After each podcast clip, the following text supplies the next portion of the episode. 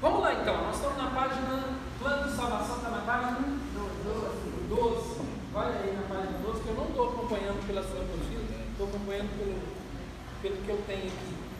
Página 12, nós vamos começar com a criação. E a criação, a gente sabe que está lá em Gênesis. Gênesis significa o começo de todas as coisas. Quando Deus começou tudo, quando Ele iniciou todas as coisas. Isso é palavra Gênesis no, no original, significa começo, início de todas as coisas. A gente vai ler esses textos aqui, e um aí, ele já está corrigido até aqui no meu, no meu, no meu iPad, ele tá, tá, eu já corrigi, não corrigi aí. Colossenses não é 1,6 aí, é 1,16. Ok? Nós vamos começar lendo esses textos. Colossenses é 1,16. Anota aí. É bom que vocês possam trazer Bíblia, porque não tem no celular hoje, está tudo muito fácil, né? Então, abra cada um ou três pessoas nesses textos, nós vamos ler esse texto e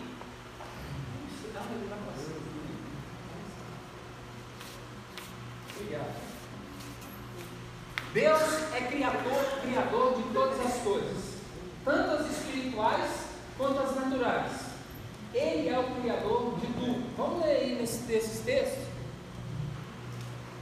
E uma das coisas que a gente precisa entender é que há uma limitação muito grande na questão do, da criação de todas as coisas. Ele criou todas as coisas, e uma das coisas mais interessantes é que Deus criou, né? Existe uma palavra no original que é criar. Criar, sabe de quê? Do nada. Que é mais incrível, né? Porque hoje é trazer a existência. Porque o que a gente vê hoje é tem aquela teoria na natureza, tudo, nada se perde, tudo se transforma. Ou seja, a natureza já é alguma coisa já feita. Só que Deus já imaginou de onde Deus criou essa terra, como Ele formou todas as coisas? Você já imaginou é, como que Deus foi criando a Terra e colocando ela nas órbitas, os planetas na, em órbita? Você já parou para pensar? Você já olhou aquelas, aquelas aquela, aqueles filmes, vídeos, onde os planetas eles estão alinhados, todos alinhados em torno do Sol, girando com o movimento de, é, de, de translado e de é, rotação e translação, né? Já estudaram isso, né? Tem muitos anos que eu estudei. Translação e rotação, né? Agora você já imaginou que tudo isso foi Deus que criou e que Ele criou do nada? Qual foi a matéria que Deus usou para criar todas as coisas? Hoje você pega a terra, você pega o petróleo e transforma. Mas e Deus? Do que, que ele criou a terra? Você já parou para imaginar? Daí você vê o grande poder de Deus, de criação de todas as coisas. Foi do nada. Como ele fez isso? Aí não me pergunte, eu não vou te responder, não sei. Porque foi ele que criou. Nós só vamos saber na eternidade isso.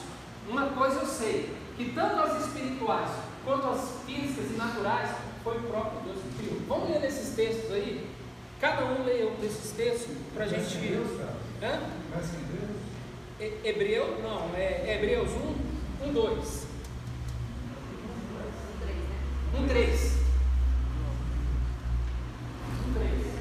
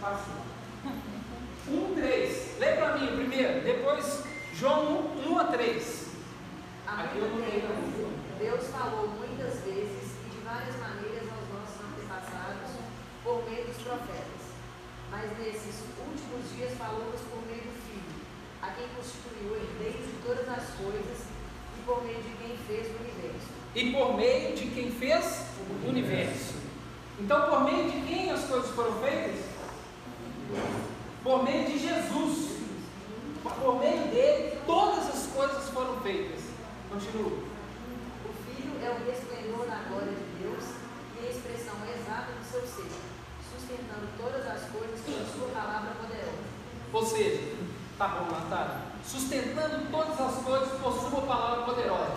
Ou seja, sustentando todas as coisas pela sua palavra. Então, como que as coisas são sustentadas? Como que o mundo, o universo, os planetas são sustentados? Pela palavra de Deus, pelo que Deus determinou. Você já imaginou isso? A Terra, eu, outro dia eu vi o peso da Terra, não sei quantas milhões de toneladas, bilhões de toneladas que a Terra tem. O planeta. E ele está numa órbita. E quem sustenta esse planeta?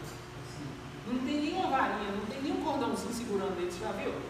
Algum cordão segurando por cima ou por baixo? Igual você coloca aquele planeta que você roda assim? Já viu tudo?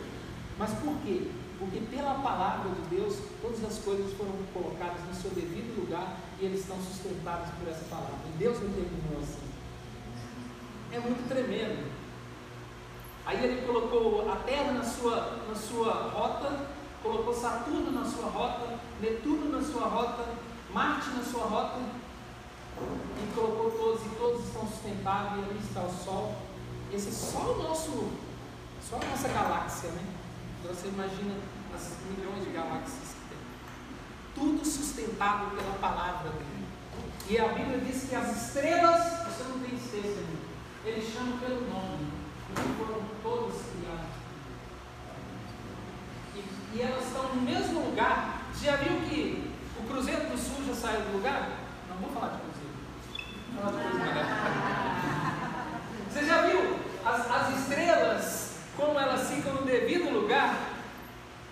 Está nem podendo falar Cruzeiro? Está doido. Todos os dias elas estão no mesmo lugar. Você passou anos e anos, está lá. No mesmo lugar, elas sustentaram. Isso eu acho muito fantástico. Tudo é a criação de Deus. Então, tudo por Ele é sustentado pelo poder, pela palavra dele, pelo governo dele, pelo domínio dele. Então, João 1, 1 a 3. Pode ser também. 1, 16. Colossenses 1,16. 1, 16. É 16. Por favor. Aí outra coisa para corrigir. Colossenses 1, 16. Põe um luzinho na frente aí do seu seio. 16. Pois dele foram criadas todas as coisas nos céus e na terra, as visíveis e as invisíveis, sejam tronos, sejam soberanias, poderes ou autoridades. Todas as coisas foram criadas por ele e para ele. Todas as coisas, todas as coisas no céu e na terra foram criadas, todos os poderes dos céus e na terra foram criados por Ele. Por que, que eu estou falando das coisas espirituais também? Porque elas são antes de nós e nós vamos precisar de saber disso. Porque antes de nós já haviam, já havia a criação do mundo espiritual, os anjos, os arcanjos, né, os céus, todas as coisas já tinham sido criadas. Ou seja, a terra ela foi criada depois e o homem foi criado depois. Foi um plano de Deus criar o homem depois e a terra, mas já existia antes a criação de Deus, que são os anjos, que são os céus. Né? E tanto que a Bíblia diz que haverá novos céus e nova terra futuramente. Então, significa que há uma criação, além dessa criação que nós, desse plano que nós existimos, que nós vivemos nele, há uma criação que são os céus. E nós não conhecemos, nós não sabemos, mas nós vamos conhecer daqui a pouco, daqui a um tempo nós vamos estar lá, último. Vamos lá, lê é, Hebreus capítulo. É, não, Hebreus não. É, Colo, Colossenses que você leu? É, é Colossenses 1,16. Então lê agora João 1, 1 a 3. É, não está aí. Essa eu estou colocando agora. Pode colocar aí. Eu estou colocando agora. Jogo 1, 1 a 3. É.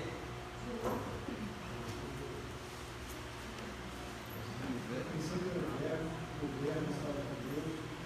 princípio era o verbo, o verbo era a palavra. O verbo era, era ele. Ele estava no princípio com Deus. Todas as coisas foram feitas por ele, sem ele nada foi feito. Olha que interessante. No princípio era o verbo, Jesus.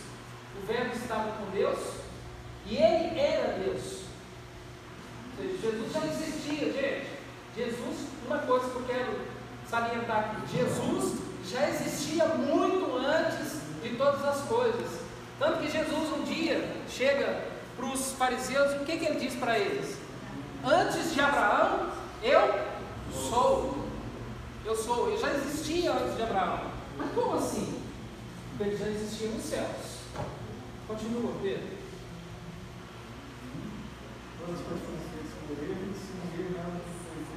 Sem ele, nada do que foi feito se fez.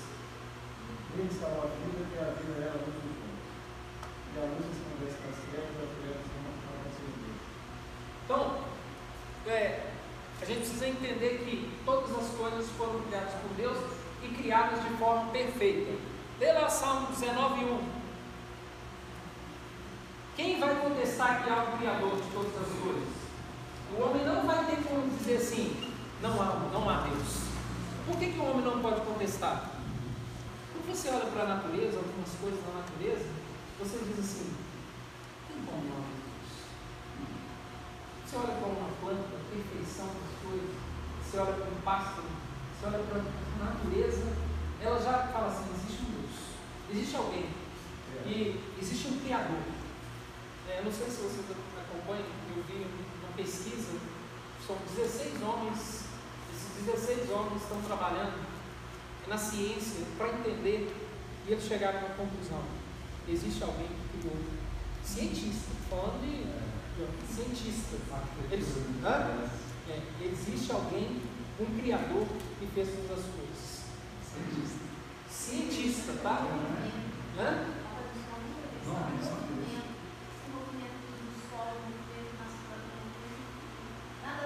Nada. Uma coisa liga a outra, do sol, da lua, das águas. Eles chegaram à conclusão. Se você quiser procurar esse vídeo, você vai, você vai encontrar, esses, acho que são 16 cientistas do mundo, eles estão procurando encontrar. Eles chegaram à conclusão, não, não tem como. Alguém criou todas as coisas.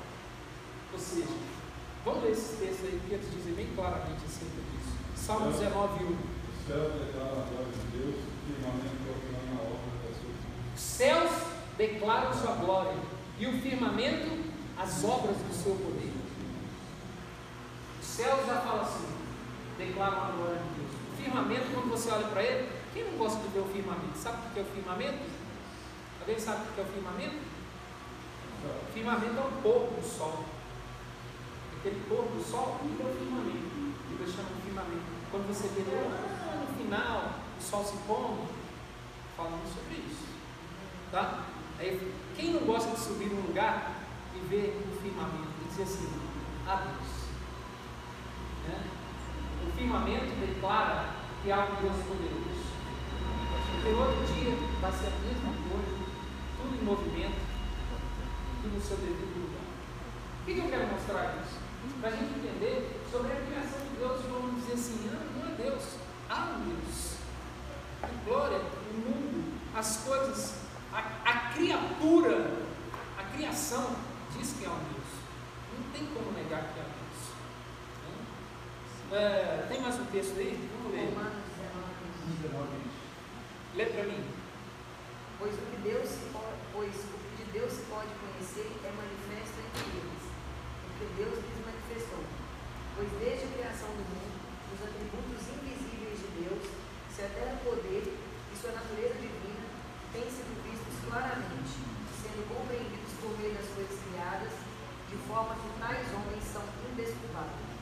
Ele está dizendo nesse texto aí que o homem vai ser indesculpável diante de Deus esse texto, traduzindo ele, parafraseando esse texto, ele diz assim: o homem não vai ter desculpa lá na eternidade de dizer assim: não, não há Deus. Por quê? Porque toda a natureza, toda a criação mostra, mostra claramente a grandeza e o poder de Deus. Ele não vai ter desculpa de dizer assim: ah, não há Deus. Você, olha, a natureza né, mostra a criação casa é, não só é existe um Deus, mas existe um Deus que é justo. Ele é um atributo de Deus. Exatamente. Né? E, que, e, que não, e, e, que não. É porque a desculpa, né? As pessoas vão vir com desculpas, né? Certamente no juízo eles vão vir com desculpas, justificativas, né? E esse texto está dizendo, não vai ter justificativa, não vai ter desculpa, né? E essa aí entra a justiça de Deus. Né? Deus está se, ele é justo pela sua própria criação. Nunca escondeu nada do homem, sempre manifestou a sua glória ao homem. O mais interessante de tudo, que eu quero que fique fixado aqui, a gente está falando sobre essa criação, é que Deus é criador de todas as coisas e que todas as coisas que Deus fez, Ele fez de forma muito perfeita. Deus criou tudo de forma perfeita. Desde os seres celestiais, os anjos, Desde os homens e toda a sua natureza, Deus fez de uma forma muito perfeita. Nada do que Deus fez tem defeito. Aí você vai falar assim, ah, mas isso, isso, isso. Vamos chegar lá. Porque Deus não, não faz nada imperfeito. Então, se você vê o curso de todas as coisas, os rios, de toda a natureza, de todo o ciclo que a gente tem, né, de ciclo de estações, de anos, de luas, né? Todos esses ciclos foi tudo muito medido por Deus. Se você ler o texto de Gênesis, você vai ver que Deus criou os ciclos das, da lua para medir o tempo. Você sabia disso? Tanto que o ano, o ano judeu é o ano lunar, tá? Não é o nosso ano, não, tá? O nosso ano é, é, o, é a gente tem um calendário gregoriano. O senhor fala nisso? O calendário judeu é o calendário bíblico lunar. Ou seja, ele obedece o ciclo da lua para definir. Tanto que agora, em setembro, eles chegaram no ano 5.790, se não me engano. Tá? Então, esse calendário lunar. Por quê? Porque Deus definiu todas essas coisas dessa maneira, os tempos, as estações. Já parou para entender que entre uma estação fria tem uma estação média para chegar a uma estação de calor? É uma mediana, que é uma, é uma, uma, uma, uma estação de transição. Você não sai do frio para o calor. Você passa na primavera, um dia frio, dia calor, dia frio, dia calor, e aí nós não temos isso muito definido na nossa, no nosso país, né? É, na nossa região, mas Deus fez tudo assim, dessa maneira. Tudo muito perfeito que Deus fez. Quando a gente estuda ciência, fala, o homem não entende. A fotossíntese, né? a metamorfose, toda a transformação, tudo isso Deus é tudo muito perfeito. O corpo humano, eu fico olhando o corpo humano, como a gente tem todos os nossos hormônios que funcionam né? nos ciclos que os homens e as mulheres têm. O homem também tem ciclo. Esse que também tem ciclo, não tem mensal.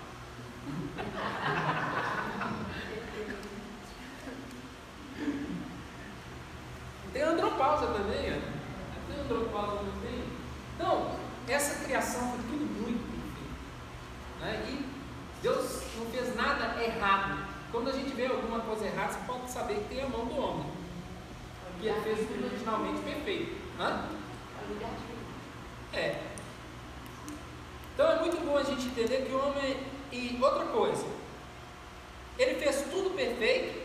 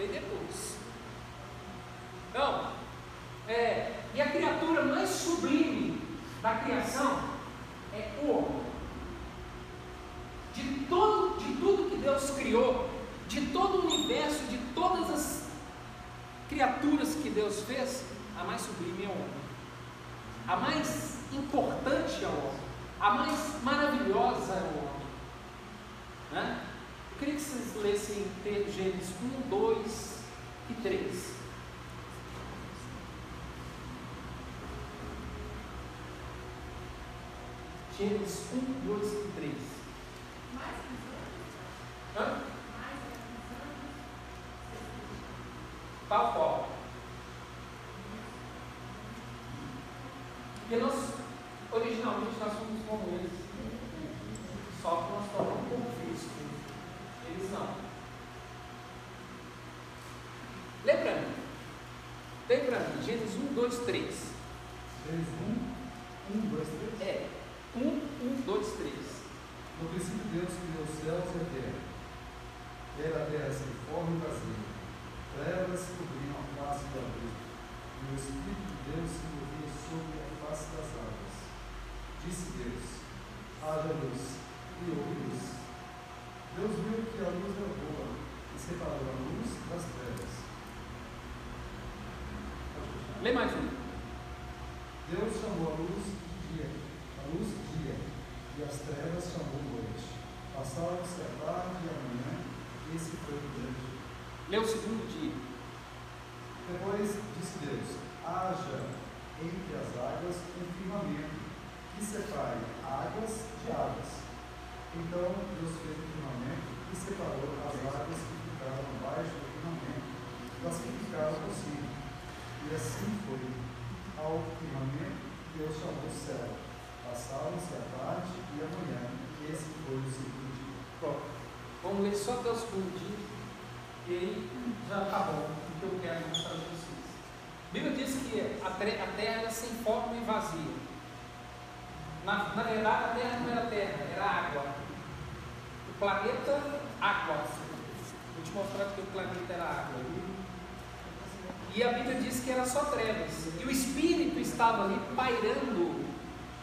É, esse pairando sobre a face das águas era como se fosse chocando, preparando para que alguma coisa acontecesse. Ele mesmo. né? E aí veio o primeiro dia. O primeiro dia que ele fez? A luz. Ele disse: haja luz. Né? Isso é um termo que é usado nas escrituras. Com certeza Deus já, já havia criado o sol. Entendeu? Ele já estava, a, a terra já estava na roda dela, no- na órbita dela. Haja luz, isso não é um termo que fala assim, haja luz e fez isso, ó. Aí você foi e acendeu, pá.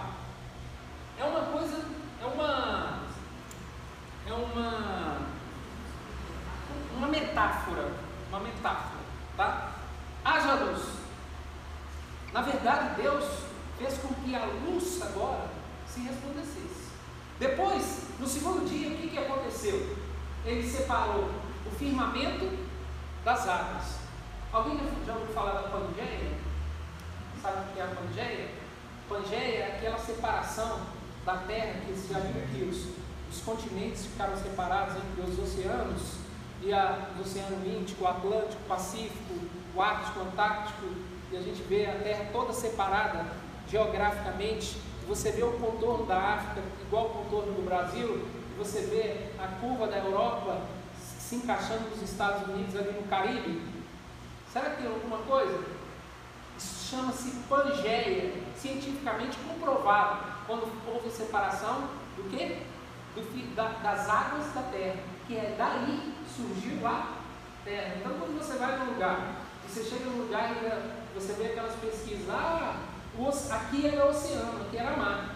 Por quê? Porque de repente a terra, o mar baixou, a terra né, apareceu, e aí então o continente, o planeta água se tornou um planeta terra. O que é água? Né? Três quartos é água, mas é terra. Surgiu assim. Todas as coisas Deus foi colocando no seu devido lugar, criando perfeitamente.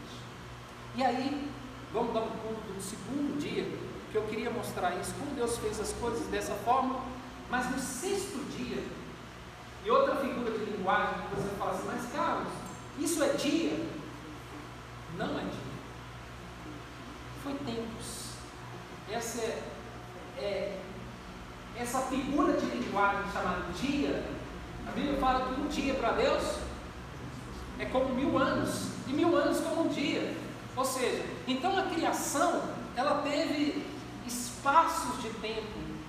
Não é, não é porque Deus era preguiçoso, Deus, ah, eu não vou trabalhar, não. Não é por isso. É porque as coisas Deus foi colocando no seu devido lugar e criando em- é, minuciosamente, no seu devido tempo, tá?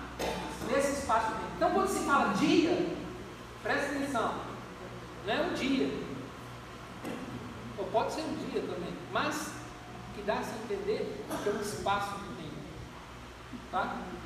que Deus foi criando as coisas. Figura de linguagem. No sexto dia, o que, que Deus fez no sexto dia? Vê para mim. Acho o versículo. Gênesis.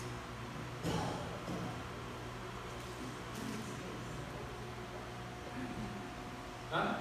Façamos o homem à nossa imagem? Isso. Então disse Deus: façamos o homem à nossa imagem, conforme a nossa semelhança.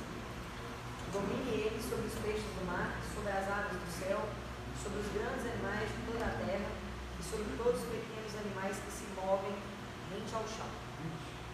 Esse foi o sexto dia, não foi?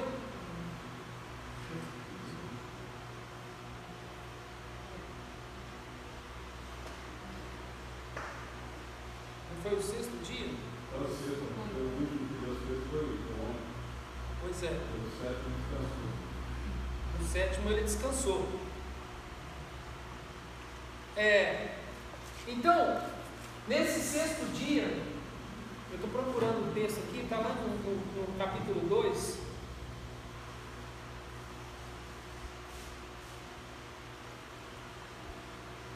mesmo, isso que você teve no chafar. Hã?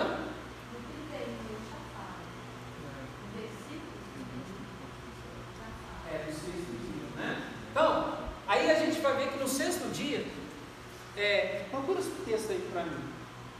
A Bíblia diz que Deus tomou do pó da terra,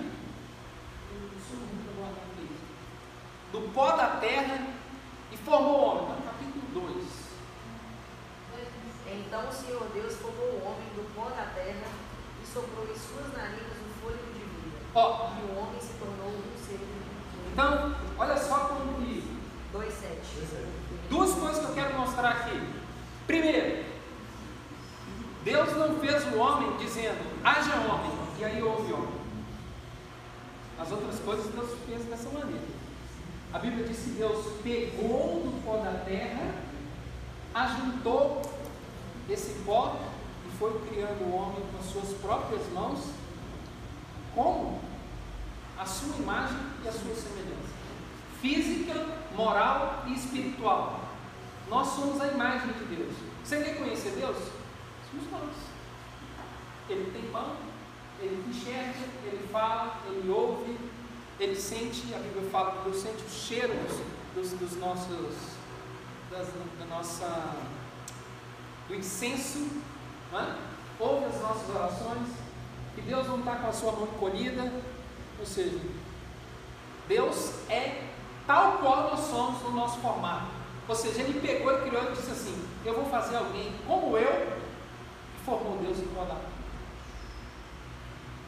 Quando um homem esculpe, né, como alguém que vai esculpindo tão minuciosamente, com todas as suas veinhas, com todos os, com tudo certinho, perfeito. E aí a Bíblia diz que ele pegou o espírito dele e com o hálito dele soprou na narina dos homens e trouxe vida para esse homem. E aí ele trouxe vida no homem. É por isso que a vida, a nossa vida, nós não temos vida em nós mesmos. A nossa vida vem de Deus. Sabe por quê? Porque ele soprou na narina do homem o espírito. Foi aí que o homem teve vida. Porque até então o homem não tinha vida. Entende? Então o espírito é que traz vida ao homem. Esse espírito foi soprado na narina e você hoje precisa de uma coisa imprescindível para você viver. O que é?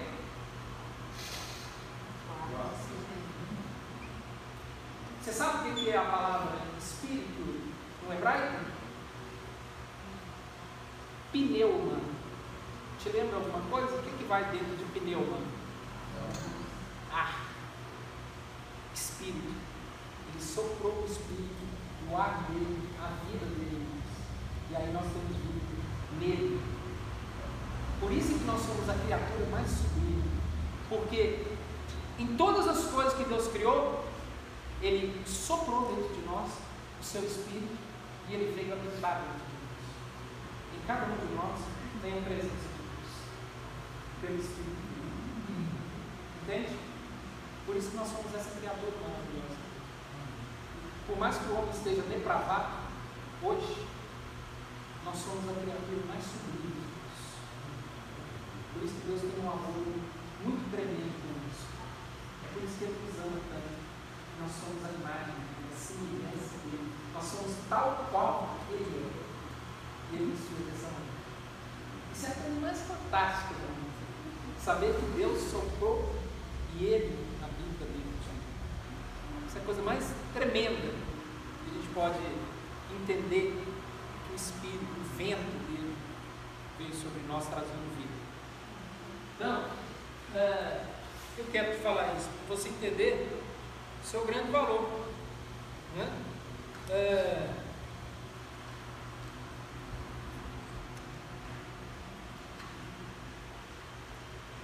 então, é, Deus, outra coisa do texto que a Natália leu, o 1,26 de Gênesis, a Bíblia diz que Deus deu autoridade sobre o homem.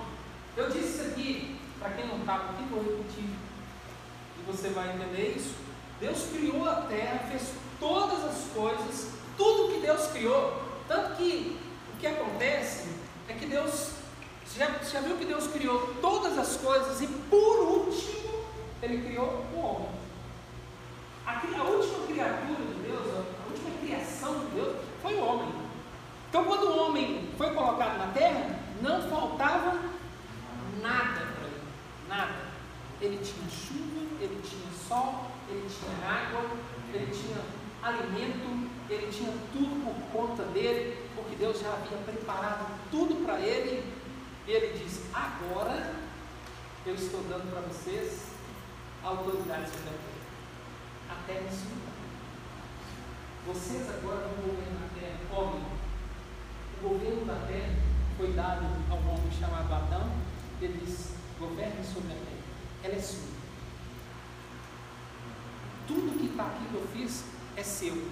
Nada pode acontecer nessa terra se não for por você. Sabia disso?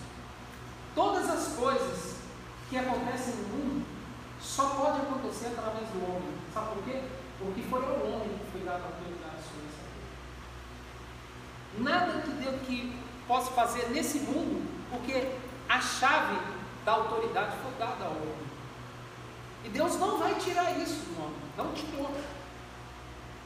Ele declarou isso um dia, fez tudo. É como se você montasse aquela casa maravilhosa, com tudo, naquele lugar maravilhoso, e dissesse assim: ó, agora estou te dando a casa, chave sua. Tudo aí é seu. Você governa, você cuida. Olha o que a Bíblia diz. Ele diz que ele colocou lá no jardim para quê? Cuidar do jardim. Olha, cuida, zela, multiplica, enche a terra, governa. Colocou isso nas mãos dos homens. Na minha mão e na sua mão. Na mão daquele homem, primeiro homem, mas como nós somos descendentes dele, nós também temos esse privilégio. Entende? Por isso que a, a, a, a criatura mais sublime somos nós, porque nós temos a autoridade de Deus por Ele, dada por Ele. Então, é, nós tem uma coisa que a gente não vai entender. Por que, que eu estou falando isso aqui, acaso? Por que, que você está falando de plano de salvação? E se é salvação, por que, que você está falando disso da criação? O que, que foi que eu pedi para você guardar aqui? Que Deus fez tudo de forma perfeita. Nada está errado. Entendeu? Guarde isso. Deus fez tudo perfeito na sua originalidade. Então, quando eu estou falando de salvação, quando a gente está falando de salvação, é porque Deus originalmente fez as coisas é, perfeitas e a gente vai entender a obra redentora de Jesus ou a salvação de Jesus se nós entendermos a, a originalidade das coisas. Entende? Porque, deixa eu te explicar uma coisa. A obra de salvação de Jesus é para resgatar aquilo que foi feito originalmente perfeito. Entende? Ou seja, é, a gente tem que falar do que é perfeito. Se você não vai entender a salvação e nunca vai entender a obra redentora, se você não entender que as coisas foram criadas perfeitas e que através de Jesus o Senhor veio consertar ou fazer de novo, não é nem consertar, é fazer nova todas as coisas nele. Por quê? Porque Deus não faz nada imperfeito. Ele criou perfeito, e aí a gente vai entrar na segunda parte agora, que é a queda do, do homem, que fez com que todas as coisas se tornassem imperfeitas. É por isso que a gente precisa entender o original. Deus, por que tem um plano de salvação? Por que, que eu devo ser salvo? Você nunca parou para perguntar isso? Quando alguém falar com você assim, as pessoas perguntarem, por que eu devo ser salvo? Salvo de quê? Por quê? Você não preparou para perguntar, ó, você precisa ser salvo. Salvo? Eu tô, eu tô, não estou a perigo. Estou aqui seguro. Salvo de quê? Salvo da condição que você nasceu. Nós, todo homem, já nasceu condenado a morrer e a morrer eternamente e a viver eternamente longe de Deus. Por isso nós vamos ser salvos. Mas por que disso? Nós vamos entender agora. Todo homem já nasceu condenado. Já está na fila, já caminhando para o inferno. Todos. Sem está nascendo hoje está condenado. Se ele não se arrepender, infelizmente, ele vai ter um destino diferente. Por quê? Porque já nasceu em pecado. Ah, mas e se ele for criança? Não vou te responder agora. Só depois. Tá bom? Por que, que Jesus vai renovar todas as coisas? Está escrito aí. Para que sejam perfeitas como Ele criou, livre da maldade do pecado. Por que, que Ele vai renovar tudo? Porque todas as coisas foram deterioradas pelo pecado. Página. Ah,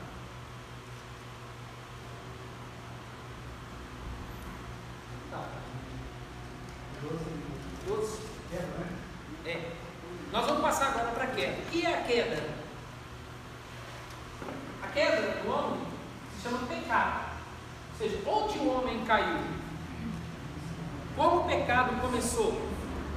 Onde o pecado começou? Com quem o começou? De que forma o pecado começou? Por onde o pecado entrou? O pecado começou nos céus. Como que ele começou nos céus? A Bíblia diz que havia, Deus havia criado todos os anjos, né? E existia um anjo. Fala. Isso. Mas tem dois textos mais claros a respeito disso, depois a gente vai ver lá em Isaías capítulo 14 e Ezequiel 28, eles estão escritos sobre a queda de Satanás. Ou seja, onde começou o pecado, gente? Nos céus. Quando o diabo se levantou contra Deus, e a Bíblia diz que ele quis ser igual a Deus, e aí o que aconteceu? Ele caiu. É, uma coisa que você pode perguntar assim: o homem em pecado pode ser salvo? Pode. Hã? Pode ficar com não. O homem em pecado pode ser salvo? Pode, lógico que pode. Nós somos salvos. É. Nós, nós podemos ser salvos. E o diabo? Por que, que o diabo não pode ser salvo? Ele pecou contra Deus também. Ele se rebelou contra Deus. Ele se colocou como Deus e disse assim: Eu vou estar acima de Deus e receber a adoração. Ou seja, ele planejou todo, maquinou, a gente vai ver nesses dois textos que tem aí, que houve uma maquinação, um trabalho dele de rebelião, para que ele pudesse tomar o lugar de Deus, estar acima de Deus. Né? É, e aí a Bíblia diz que ele caiu, houve uma queda, literalmente. Ou seja, ele saiu dos céus e existem alguns textos né, que diz que ele caiu e veio viver nas trevas, ele veio, na, veio viver na terra. E por que, que o diabo não pode ser salvo? Já pararam para perguntar? Já que nós podemos ser salvos, nós, nós pecamos também, por que, que ele não pode ser salvo? Ele não entendeu? Não. Porque Deus condenou e ele não volta atrás da sua palavra? Não. Não. Ele já viu a Deus. Porque ele já viu a Deus. Ele já viu a glória de Deus. Ele sabe quem é Deus. E a Bíblia diz que não tem ninguém que tenha visto a ele, que é, nenhum homem que veja que pode, tem nenhum homem na terra viu a Deus. E não pode ver a Deus. Jesus sim. Jesus, nenhum homem. homem. Jesus já estava com Deus. Jesus era Deus. Ele sabia que era Deus. Ele disse assim, eu e o Pai somos um. Eu conheço meu Pai. Entende? Mas conforme humano, Jesus não. Hã? Conforme humano, Jesus não. Aí na forma humana não. Ele viu a glória de Deus, viu? Né? Mas ele conhecia Deus porque o Espírito de Jesus já, já estava com ele. Mas por ter visto a glória de Deus, o diabo não pode se arrepender. Entende? Porque ele já viu Deus na plenitude. Nós vimos Deus como? De que forma nós enxergamos Deus? Hã? Pela fé. Pela fé. Nós enxergamos Deus pela fé. Como você prova que existe Deus? Existe alguma coisa dentro de nós que nos traz a certeza. Eu falei de uma aqui, a criação, não é? A, a, a, quando a Bíblia diz que o, os céus declaram sua glória, o firmamento aos obras do seu poder, a gente fala assim, não existe um Deus. Por que você acredita? Por causa da criação. Mas nós temos mais motivos. Porque nós tivemos experiências com Deus. Deus já falou com alguns, com a maioria das pessoas aqui. E a palavra já veio a você. Isso gerou fé no seu coração. E quanto mais passa o tempo, mais você acredita em Deus. Mas você nunca viu. Você pecou contra ele, mas nunca viu. Então você pode se arrepender. Ele não. Ele quisesse que nós acreditássemos nele pela fé. Pela Se nós tivéssemos a oportunidade de vê-lo, seria um pouco.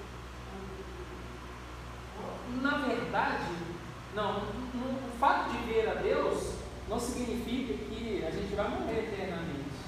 A Bíblia diz que nós não conseguimos ver a glória de Deus. Tá, a nossa condição humana não nos, nos dá condição de ver a glória de Deus. Tanto que quando Moisés quis ver a glória de Deus, vocês já leram esse texto? Quando Moisés quis ver a glória de Deus, Moisés falou assim: Mostra a sua glória para mim, eu quero te ver face a face. Ele falou assim: Entra numa caverna, não é? Você vai entrar. Aí ele teve que se esconder, ficar de costas, e Deus passou. Não, Moisés. Moisés. Entendeu? Ele, hã? ele passou, passou e ele viu ele pela fenda, nem pôde ver ele de frente, tamanha era a glória de Deus, que senão ele morreria. Hã? É. Com essa, nessa condição que nós estamos hoje de humano, nós não, não conseguimos, não podemos de Deus. Face a face, tá?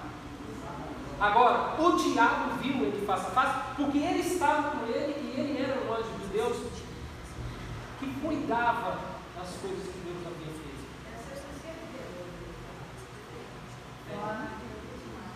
Fala, Fernando.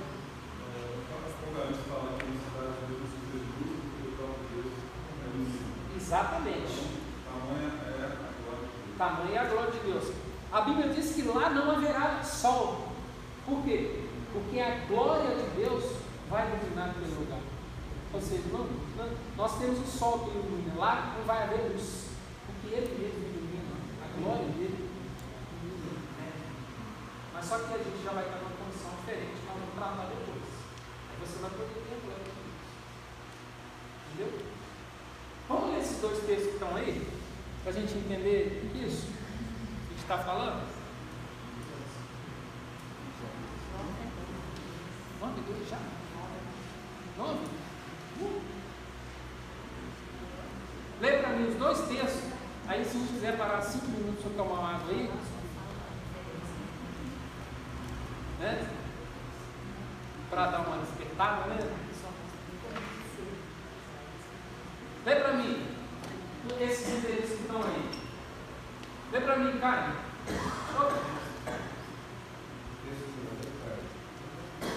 Esse texto aqui, ó. Isaías 14, 10. E o outro é Ezequiel 28, 19.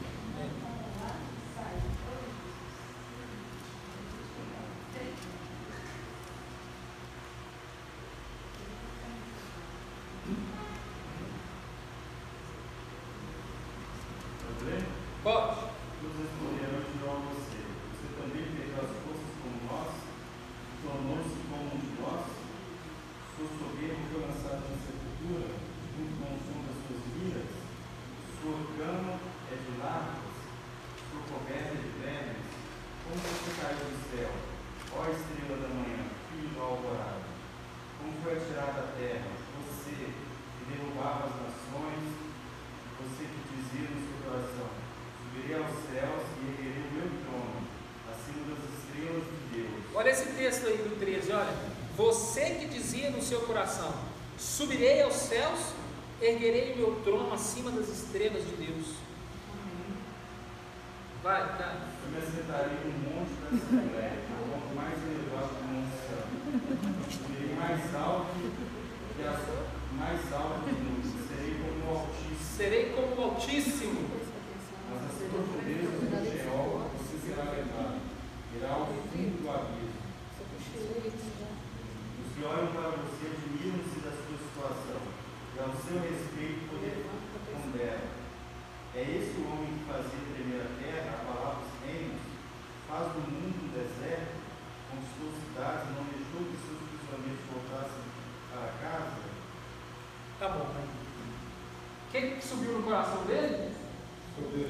Subirei ao soberbo, o orgulho. Presta atenção no que eu estou dizendo aqui. O pecado original do homem não é como é pregado na religião lá fora. O pecado original do homem não é como pregado lá fora. Ah, sexo é o pecado original. Nunca foi. Se Deus criou o homem para multiplicar, ninguém multiplica por osmose, né? Convenhamos, né? Fica olhando para a mulher e fala assim, ah, agora vai engravidar.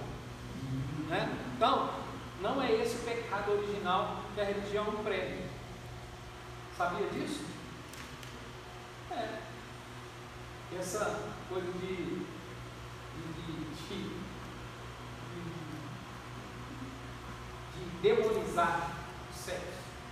Nada a ver com pecado original do homem chama-se orgulho, soberba, arrogância, que começou no coração desse anjo chamado, que a gente chama hoje de diabo, Satanás.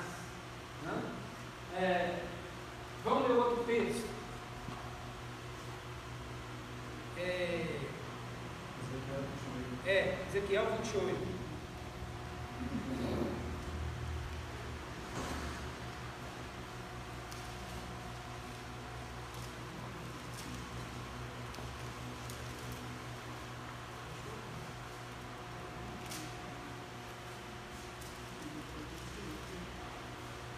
Veio a mim essa palavra do Senhor.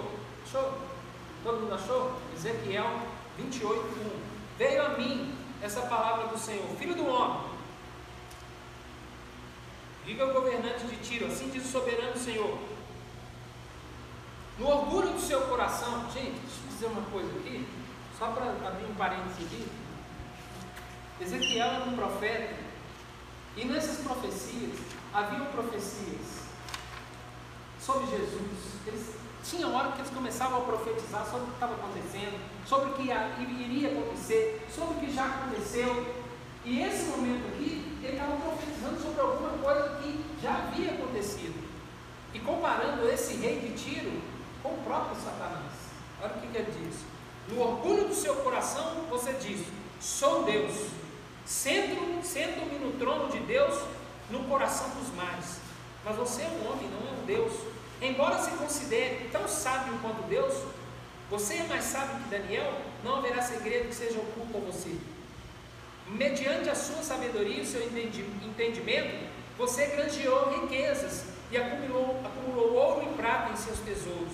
Por sua grande habilidade comercial, você aumentou suas riquezas e por causa das suas riquezas, seu coração ficou cada vez mais orgulhoso.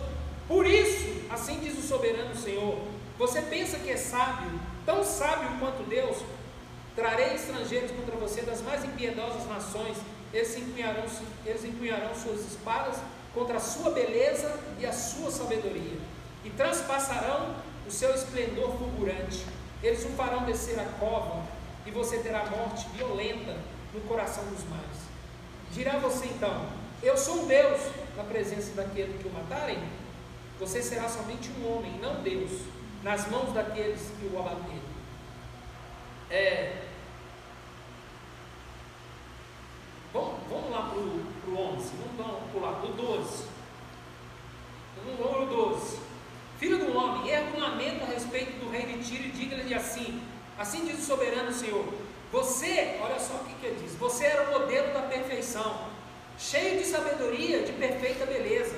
Você estava no Éden, no jardim de Deus.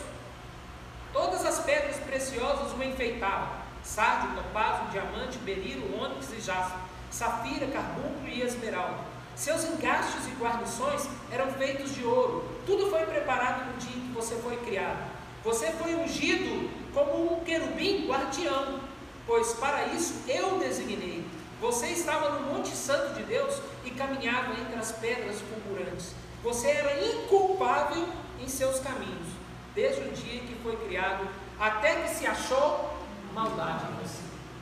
Olha só, ele está dizendo, até que um dia se achou maldade em você. Qual era a maldade? Orgulho. Porque ele queria ser igual a Deus. Vou seguir, vou erguer. É, e aí ele começa, olha o verso 17. Onde que eu parei? 15, né? Você era inculpável em seus caminhos é desde que por meio do seu amplo comércio, você encheu-se de violência e pecou. Por isso eu o lancei humilhado para longe do monte de Deus e o expulsei, ó querubim guardião, do meio das pedras fulgurantes. Seu coração tornou-se orgulhoso por causa de quê? Da sua beleza. Por causa de quê? Você se corrompeu com a sua sabedoria. Por causa de quê? Por causa do seu esplendor. Por isso eu atirei aonde? A terra. A terra. Fiz de você um espetáculo para os reis, por meio dos seus muitos pecados, do seu comércio desonesto, você profanou os seus santuários. Ou seja, o pecado começou lá no céu e caiu aqui na terra. Por meio de quem? Desse anjo que Deus havia criado.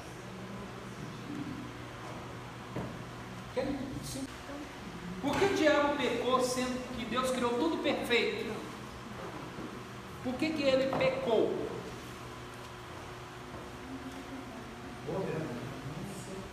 Hã? É. Isso só, é por que, que ele. Por que, que Deus. É, é uma pergunta que, que o homem, é, às vezes as pessoas mesmo fazem. Se Deus sabia que o homem ia pecar, que o diabo ia pecar, por que, Deus criou então o diabo? Né? Foi isso que você queria perguntar, né? Se Deus. Diabo, é, por que o diabo pecou sendo que Deus criou tudo perfeito? Seja, se Deus fez uma coisa perfeita, por que, que ele. É, então nós vamos entrar nessa segunda parte aí da apostila, quando eu falo de uma coisa chamada livre arbítrio. A gente entra nisso, tá? Livre arbítrio é a opção que Deus deu, tanto aos que estão nos céus quanto ao que está na terra, de segui-lo ou não, de estar com ele ou não, de crer nele ou não, de viver com ele ou não.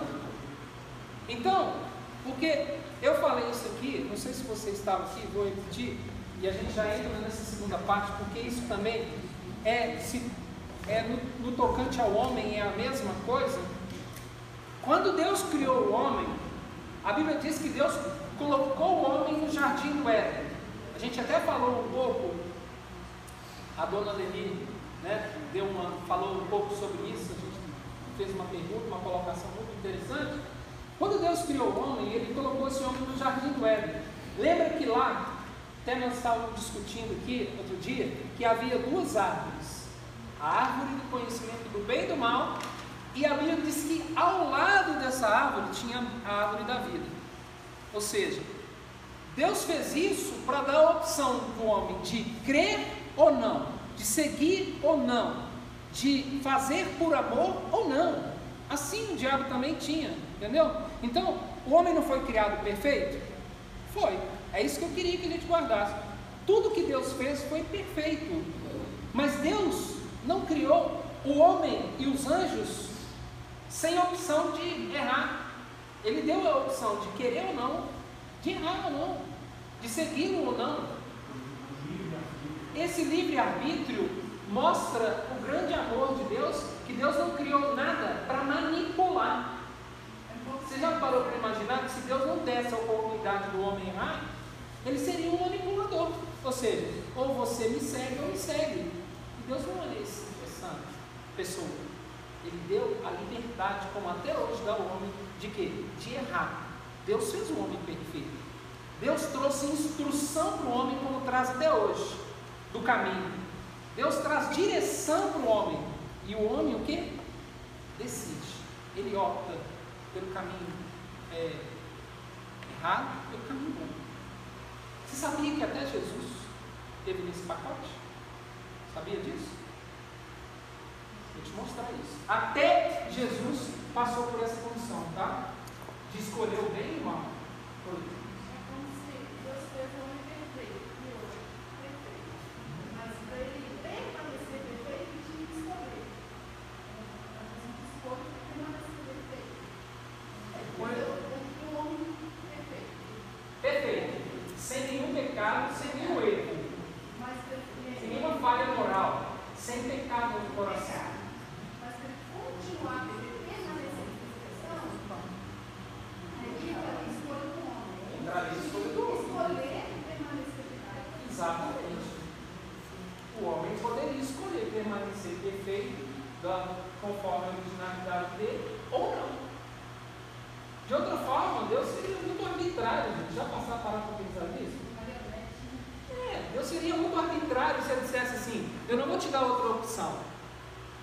E eu, eu vou colocar o seguinte, como hoje, nós somos imperfeitos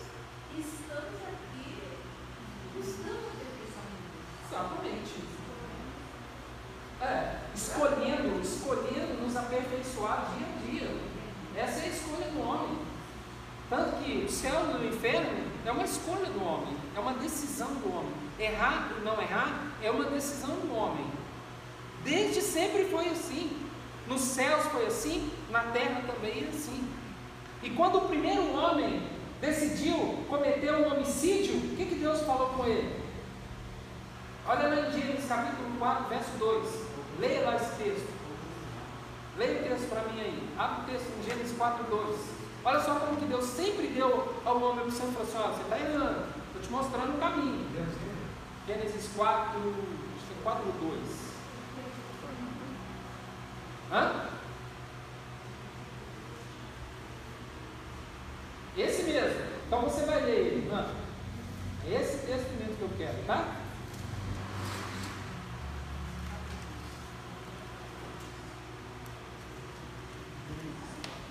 É dois? Olha se é o dois. Três?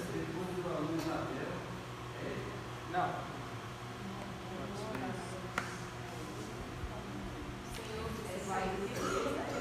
Seis. Então o Senhor perguntou a Caim: Por que tiraste? Por que estás com o semblante batido? Isso. Vai. Se procederes bem, não se restabelecerá o teu semblante, mas se não procederes bem, pecado para posto. E o desejo dele será contra ti, mas tu deves dominar. Opa! Ele tava, ele- Deus viu que ele estava irado com o irmão dele, já ia matar. Ele disse assim: olha, o pecado já está porta. Cabe você dominar. Você pode escolher. Você decide agora. Ou você vai dar vazão nesse pecado, matar seu irmão, e você vai sofrer a consequência disso, ou você vai dominar, vai vencer isso e vai passar. E o que, que Deus falou em Gênesis, é, em Gênesis no capítulo 2? Ele colocou a árvore da vida e a, a árvore do conhecimento do bem e do mal. E da árvore do conhecimento do bem, ele disse: olha, dessa aqui você não vai comer, nem tocar nela você vai tocar. Mas por que Deus fez isso? Justamente por isso. Para quê? Dar opção ao homem de escolher entre o bem e o mal. Para não ser um arbitrário, um. um e a mesma, a mesma coisa, Sam, ele não criou o diabo perfeito? Quem escolheu errar? Foi Deus que escolheu errar ou foi ele que escolheu errar? O diabo escolheu errar. Ele encheu o coração dele de orgulho e falou assim: Eu vou ser igual a Deus. Mas Deus não criou ele assim. Mas Deus deu a opção ele de, de querer segui-lo ou não. Deixa eu ver outra pergunta que você fez.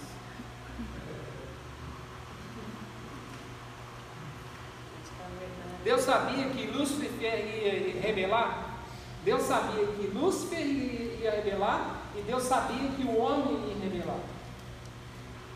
Lembra que eu falei aqui outro dia? Eu falei, se ele sabia que o homem ia pecar, por que ele criou o homem?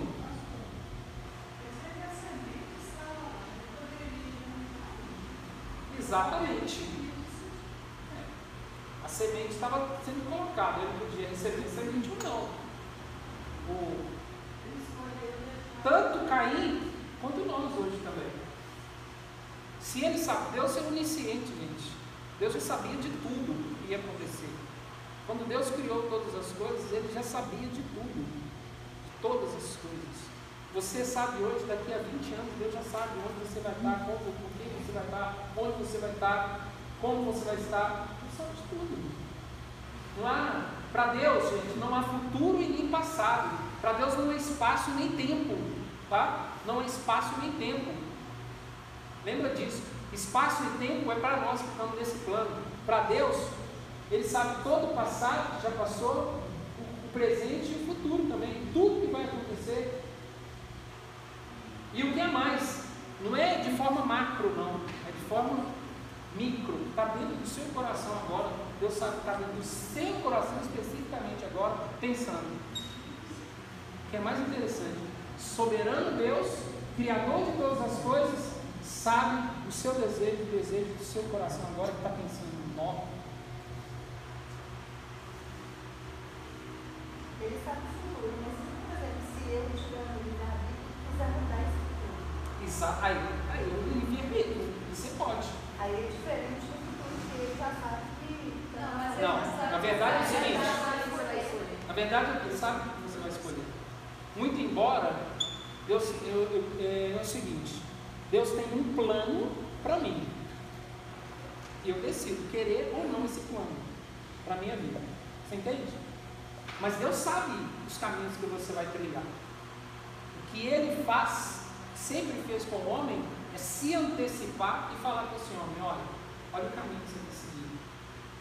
Mas a decisão é sua. O um bom Entende? Ou seja, Deus planejou algo para você, ótimo. Melhor coisa para nós, aí você vai entender a primeira e a segunda aula que eu dei aqui, que é viver com propósitos e viver nos propósitos. É viver com propósito. Você vai entender o que eu estou falando agora. Deus escreveu alguma coisa para mim, planejou alguma coisa para mim. Ou eu aceito e entro nesse plano, ou eu sigo o meu plano, o meu caminho. O homem original decidiu seguir o caminho dele. Entende? Ô Carlos, é, duas situações, né? A Bíblia fala assim, se quiserdes e me ouvides, vocês vão comer o melhor dessa terra. E a outra situação é quando Davi mesmo, quando Deus queria ser rei para o povo. E o povo olhava para as outras nações e desejava um rei. Então, quer dizer, eles estavam escolhendo um rei. E Deus falou com eles assim, se vocês tiverem um rei, vocês vão ter que se submeter a, a impostos, vocês vão ter que se submeter. Então, quer dizer, Deus estava mostrando para eles, a escolha é de vocês. E eles escolheram pelo rei, Uhum. que foi Saul, né? É, E foi um- uma tragédia de tragédia. Então, assim, tem a nossa livre escolha. Né? É exatamente isso, entendeu? Você tem a sua escolha. Muito embora Deus já sabe o que você vai escolher. É isso que você E quer o, saber, né? de Ele sabe o que, que você vai escolher. Mas o que é, é fantástico de Deus. Hã? Ele sabe também o fim da nossa escolha. Ele sabe o fim da sua escolha. Mas o que é mais fantástico de Deus é que ele se antecipa para te instruir na sua escolha. Verdade. Entende? Mas aí ele te dá a opção de escolher. Porque Deus não quer te manipular, ele quer te instruir, te ensinar. É diferente, entendeu? É melhor, ele quer te né? corrigir sua rota. É o que eu falei aqui, ele quer corrigir sua rota. Só, você na rota errada. Entra por aqui. Ele quer corrigir esse caminho. Mas você pode escolher para ele um caminho, um atalho. E ele sabe que você vai, que você vai ou não. Em vida, esses atalhos vão aparecer nas placas, nos sinais. Mas depois, não, mais vida. Hã? Em vida, você vai ter essa chance É. de observar os sinais, atalhos que você está nos mostrando. é autoridades são mais importantes nessa questão do que a luta, o que os problemas, né, que você aí, né? Então, assim, você estuda uma autoridade, ela passa para frente ensinando. Aham. Aí o Josué falou assim, agora hoje escolher para quem se vai, se ao, né, se ao Deus ou se aos, Uhum. aos, aos barulhos. Aham. Então o povo estava assim, uma divisão de pensamento. Exatamente. quem servia? Então o profeta direcionava a pessoa Uhum. a caminho certo. Exatamente. Deus sempre levantou os seus profetas, os seus homens, para quê? Ele guiar. Para guiar, para instruir, para mostrar o caminho, para guiar o povo. né? A gente precisa entender que ao longo da história Deus foi levantando os seus homens para guiar o povo, para instruir. né? Agora o povo escolhe, cada um escolhe. Não, mas tem uma importante. Também não pode ser uma fé cega naquilo que a pessoa está instruindo, a liderança está instruindo. É- Essa instrução ela tem que estar de acordo com a palavra. Com certeza. né? A instrução tem que ser baseada nas escrituras. Não é uma instrução da minha cabeça, não, tá? Vê, Se é uma instrução da minha cabeça, eu estou fazendo igual o mundo faz. O como que o mundo se dirige? Dirige pelo que ele. Ah, não, eu acho que é isso. Eu acho, eu penso que é isso. Você sabe o que é esse eu penso, eu acho? A arrogância humana. Porque melhor do que você pensar é você ter certeza. E a certeza do que é melhor só tem um que sabe. É Deus. Falsos profetas. Entendeu? Exatamente. É, a última coisa que você me perguntou, por que, que Deus criou então? Ele sabia que ia pecar, né? Porque Deus quis criar. Ele quis criar. Ele quis ter dor de cabeça, né? Muito embora eu não acredito que Deus tenha dor de cabeça com a gente. É, são propósitos, são planos de Deus. Né? Mas Deus fez um plano que ia dar errado? Não. O plano de Deus, é por isso que eu estava dizendo aqui, volto lá de novo. O plano de Deus sempre foi perfeito. O homem é que tornou esse plano imperfeito, entendeu? O plano de Deus nunca foi imperfeito. O plano de Deus nos céus e na terra sempre foi perfeito. O homem e o diabo se tornou esse plano imperfeito. Com o quê? Com as suas escolhas. Letícia, por que você apagou sua mensagem? Porque eu ia fazer a pergunta? Vou fazer do mesmo jeito. O que, que é? Você já tinha feito a pergunta? Não, pergunta aí agora. A Letícia fez uma pergunta, gente. Ela falou aqui, ó, apagou a mensagem. Agora você vai ver.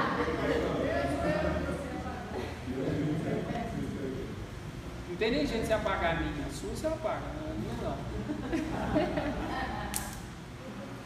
Pode perguntar, para todo mundo saber. Eu sabia que era uma pergunta pertinente, eu, eu, esqueci aqui, eu vi sua pergunta. Esqueci. Pergunta? Ana Letícia. Ana Letícia. Aham. E aí ele, ele caiu. Aí como que ele conseguiu tipo,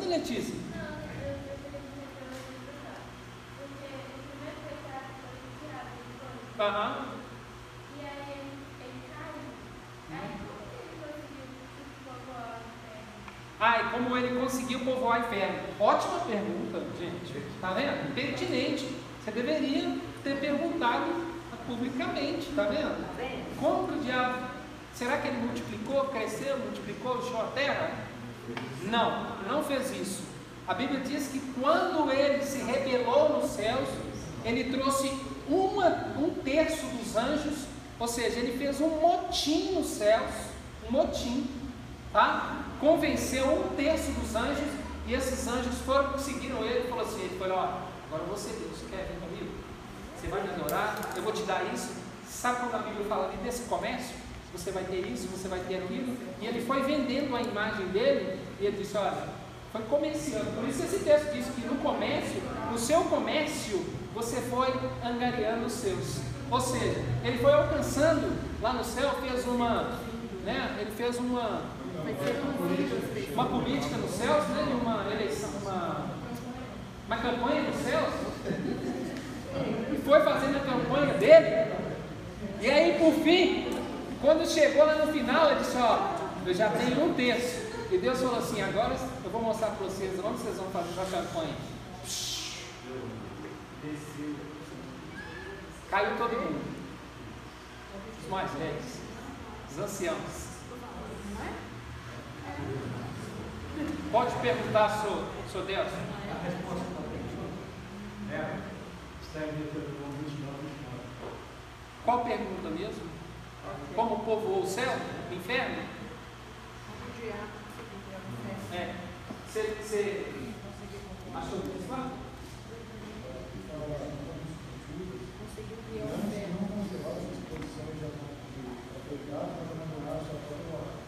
Uhum. É sobre as coisas de Apocalipse. De Apocalipse 11 e 4, fala que o dragão que raça com sua cauda e com a Os anjos. Lê para mim, está aí? Sua cauda raçou consigo terças estrelas que lançamos na terra. O dragão que arrastou um terço, É, e Judas fala que fez eles não guardaram as posições dele de autoridade? É, só posição é essa. Porque Judas está comparando eles com os ímpios, né? Aham. Que é o que você está falando de, do propósito de Deus. O propósito de Deus é dar um tempo. Uhum. Aí eles formaram com isso. E saiu dessa, dessa autoridade é como É. Ou seja, gente, o que ele está dizendo ali em Judas está escrito é o seguinte: que o diabo tinha uma posição de autoridade, ele abandonou essa posição de autoridade, Deus tirou ele. E ele levou ele, essa terça parte dos anjos, que em Apocalipse, no capítulo 11, qual que é o dele? 12 e 4. 11, 4? 12 e 4. 12, 4 fala que esse dragão tomou uma terça, um terço dos anjos e levou com ele. Mas, cara, nesse 12 e 4 é igual o Ezequiel. né? acontecido, bem- se você o contexto. É, é uma coisa que já tinha acontecido já. O senhor, Deus, 29 e 29, Deuteronômio.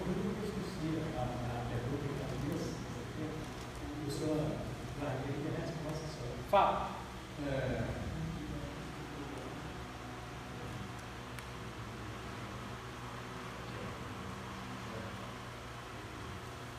as coisas que houver são para o Senhor, nosso Deus. Porém, as são para nós, e para os nossos filhos, para crescer, para cumprirmos todas as palavras desta lei. As coisas reveladas, tem coisas que são reveladas, que Deus estão revelando e nós vamos entender essas coisas agora. Há algumas coisas, gente, que elas estão encobertas e que nós não vamos entender só na eternidade. Essas Deus vai nos revelar lá na eternidade. Nós não vamos entender. Essas são para Deus. E Deus vai nos mostrar, assim como Ele tem nos mostrado nesses dias, Ele vai nos revelar na eternidade. Então, tem coisas que a gente não vai entender. Por que, que Deus criou todas as coisas? Porque Ele tinha um plano, um sonho. Lembra que eu disse aqui? Era um propósito de Deus. Mas esse homem ia pecar, mas ele tinha um plano. E lembra que eu falei? Deus não fugiu do seu plano, continuou com o plano. É por isso que ele enviou Jesus. Para quê? Para resgatar o plano original dele.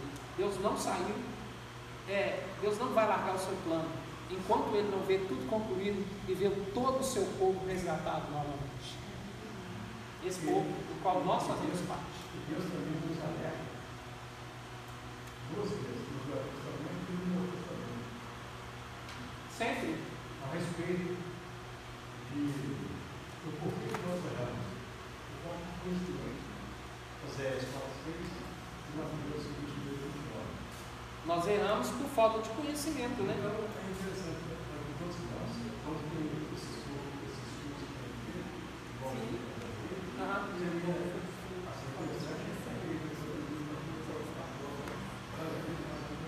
Com certeza. Exatamente, Senhor Deus. Bom seria que todos tivessem, né? Mas, é.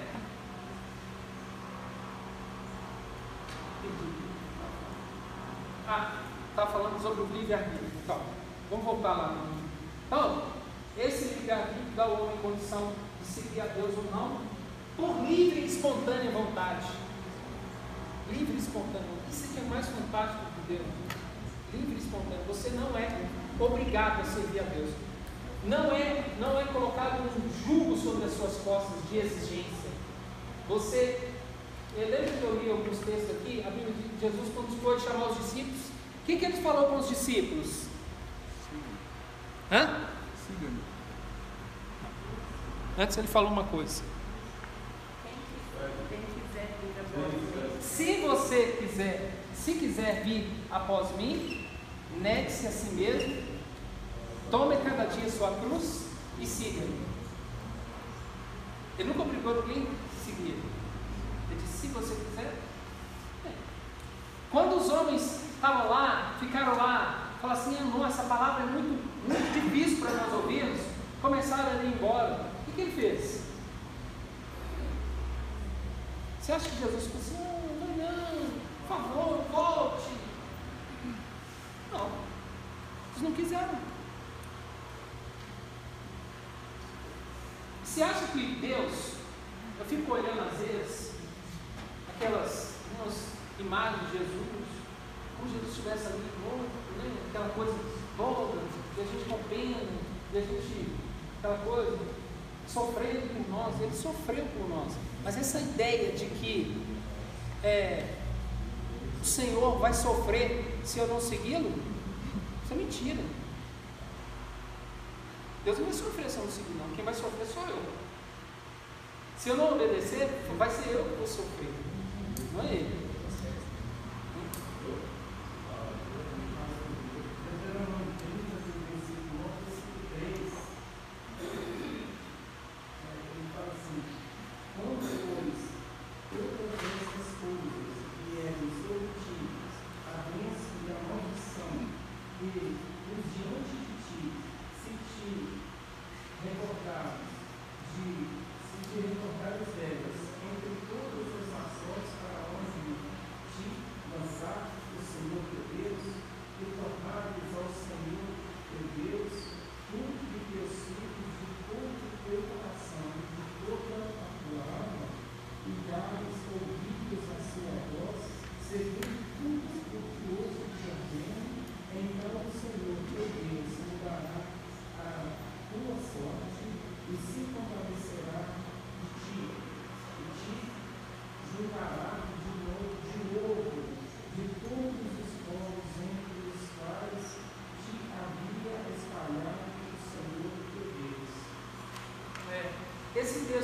sequência no capítulo 28 que fala assim, 28 e 29, quando a Bíblia diz da obediência, do- das consequências da obediência e das consequências da, da desobediência, né?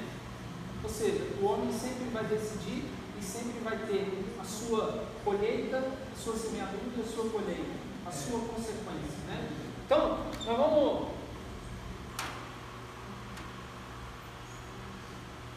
Nós vamos falar agora sobre a semente que foi lançada no coração do homem. Como foi lançada essa semente no coração do homem?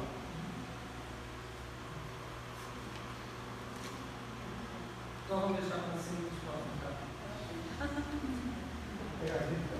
É. Como foi lançada essa semente?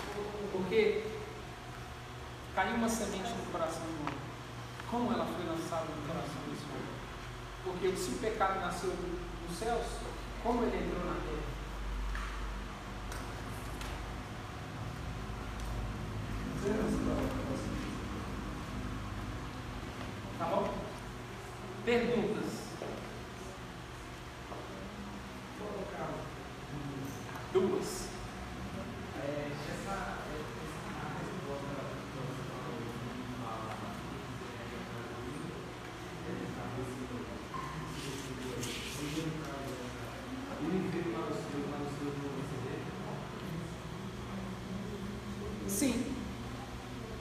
Quando, quando a Bíblia diz que Jesus veio para os seus, mas eles não os receberam, não necessariamente com esse texto. Porque quando a Bíblia está dizendo veio para os seus, ele está falando ele veio para os judeus, para o povo judeu. Mas o povo judeu não os recebeu. Não os recebeu. Então ele disse, mas todos aqueles que o recebeu, deu-lhes o poder de se tornarem filhos de Deus. Então, ele veio para o povo dele, mas eles não receberam. Qual é a outra pergunta? Então ele deu a oportunidade de nós. Mas ele já sabia que isso ia acontecer, tá? Outra pergunta. Ah, árvore do conhecimento bem do mal.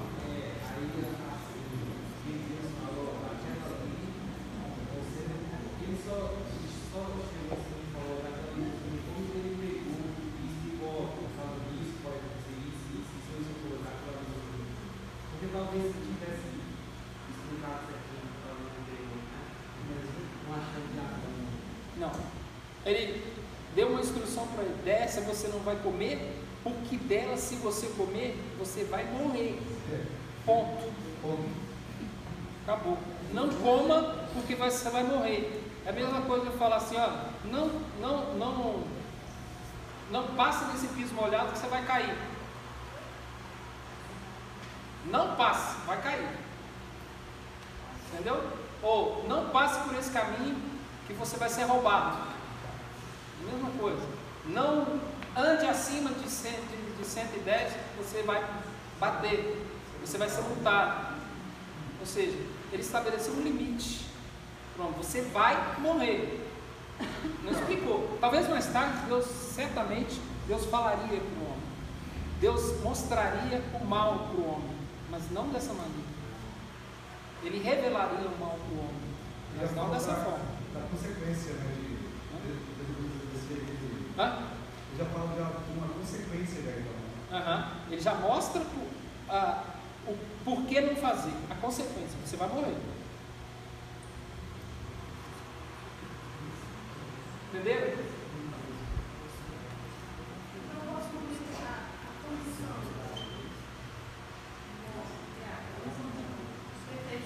Ah. Sim. Gente, aqui ó, Silvano está perguntando, a condição de perfeição e de imperfeição, Deus não tem nada a ver com isso, tá? Isso é um problema nosso, meu e seu e do primeiro homem. É uma escolha nossa, foi uma escolha do homem. Entende? Porque Deus fez perfeito. É como você faz alguma coisa perfeita, aí chega alguém e estraga. Foi eu e você que estragamos a vida. Aliás, nós já nascemos estragados.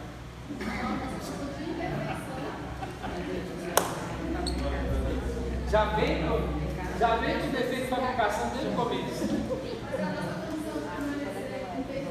Aí nós vamos chegar lá na frente. Com certeza. Mas aí tem jeito agora de consertar.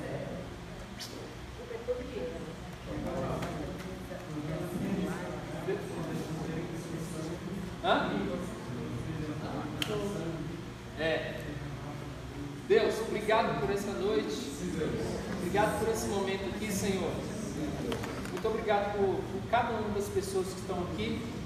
Eu quero te pedir, Senhor, que o Senhor continue durante essa semana abrindo os nossos olhos, Deus nos fazendo entender, ó Deus, a grandeza da sua criação, a grandeza do seu amor conosco, ó Deus, como nós somos tão importantes, ó Deus, e a sublimidade da nossa criação, do nosso ser, Deus, como nós somos tão importantes para o Senhor e como nós somos tão, Deus, essa criatura tão sublime que o Senhor criou, Deus, e muito obrigado por isso, Senhor. Quero que te agradecer, Senhor, por ter nos criado com tanto carinho, com tanto amor e ter nos dado tudo isso que o Senhor nos deu.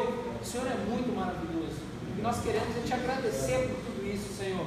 Te agradecer pelo privilégio de fazer parte do seu plano, de fazer parte do plano que o Senhor fez um dia lá nos céus, desde a eternidade. Muito obrigado por isso, Senhor. Continua, Senhor, falando com a gente, abrindo os nossos olhos e mostrando para nós, Senhor, a grandeza da sua criação, ó Deus, e nos continue revelando para nós a sua salvação e a sua vida em Cristo Jesus, Pai. Obrigado por esse momento, nos dê uma semana de muita graça, debaixo da sua paz, em nome de Jesus. Gracias. Nos vemos.